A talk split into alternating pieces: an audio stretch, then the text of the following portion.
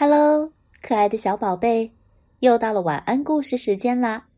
我是长江姐姐，今天要给大家分享的故事叫做《三座离家出走的房子》，作者孙君飞。小镇上有三座房子，分别被漆成红色、黄色和蓝色。这一天。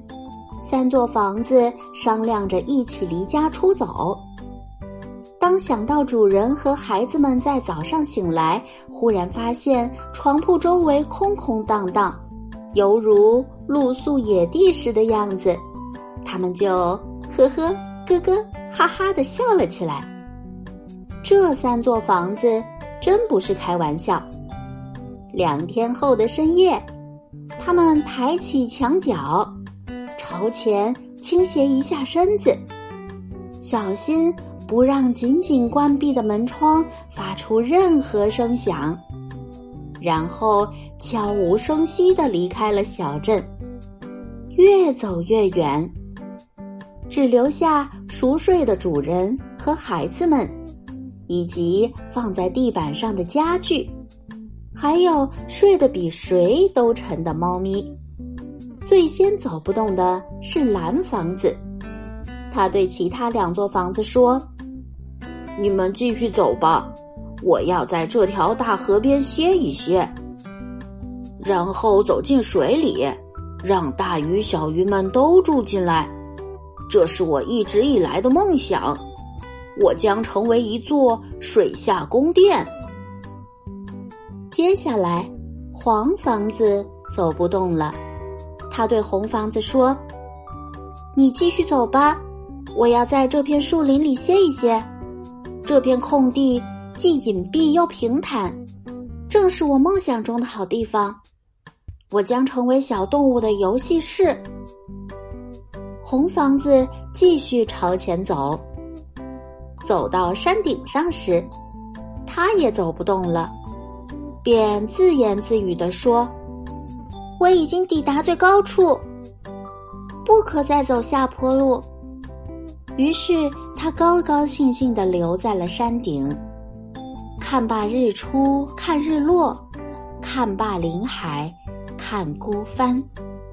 可是没过去多少天，红房子收到北风捎来的消息，蓝房子在水下冻得受不了。而且那些大鱼小鱼新鲜劲儿一过，再也不愿意住在蓝房子里面了，因为它远没有鱼类的洞穴温暖舒服。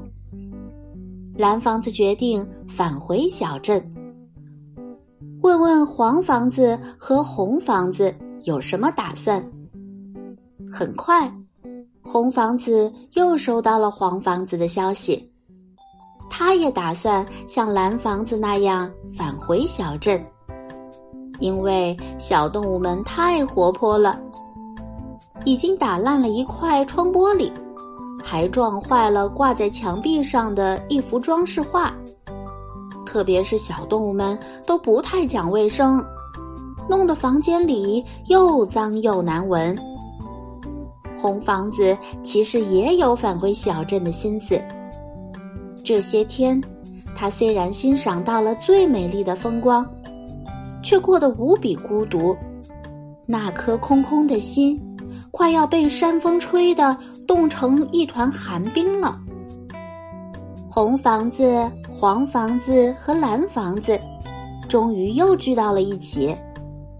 蓝房子一边在河岸上晒着太阳，一边跟其他两座房子说。听说镇政府给我们的主人送来了三顶帐篷，等不上冻时，就会帮他们盖新房子。主人和孩子们住在帐篷里，虽然很拥挤，但是竟然比过去更亲密、更快乐。大概他们现在很讨厌我们，甚至即将忘掉我们。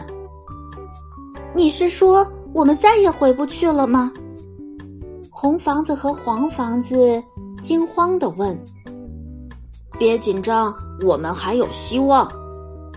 蓝房子擦了擦身上的积水，回答说：“我们先把自己收拾干净，然后，然后变得小小的，像玩具小房子那样，让孩子们把我们带进帐篷，好弄明白主人们究竟怎么打算。”第二天早上，这三户人家的孩子最先发现。不翼而飞的房子又回来了。他们兴高采烈的将他们迎进帐篷，捧到父母面前。他们的父母摸了摸小房子的屋顶，说：“可惜回来的只是小房子。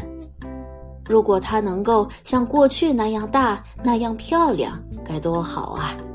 我们真的很爱它。”这三户人家的孩子很快又失去了这三件玩具小房子，因为他们在这天深夜重新变得像过去那样大、那样漂亮。缺少一块玻璃的黄房子，在主人看来同样是又大又漂亮。那顶帐篷放在他的怀抱里，反倒变得像玩具小房子。春天来了。主人和孩子们带着帐篷到河边、树林中和山顶上露营、钓鱼、玩耍和欣赏风景。红房子、黄房子和蓝房子也在暖风里呵呵、咯咯、哈哈的笑着，骄傲的讨论着这几个他们早已去过的地方。好啦，今天的晚安故事就到这了。我是长江姐姐，拜拜。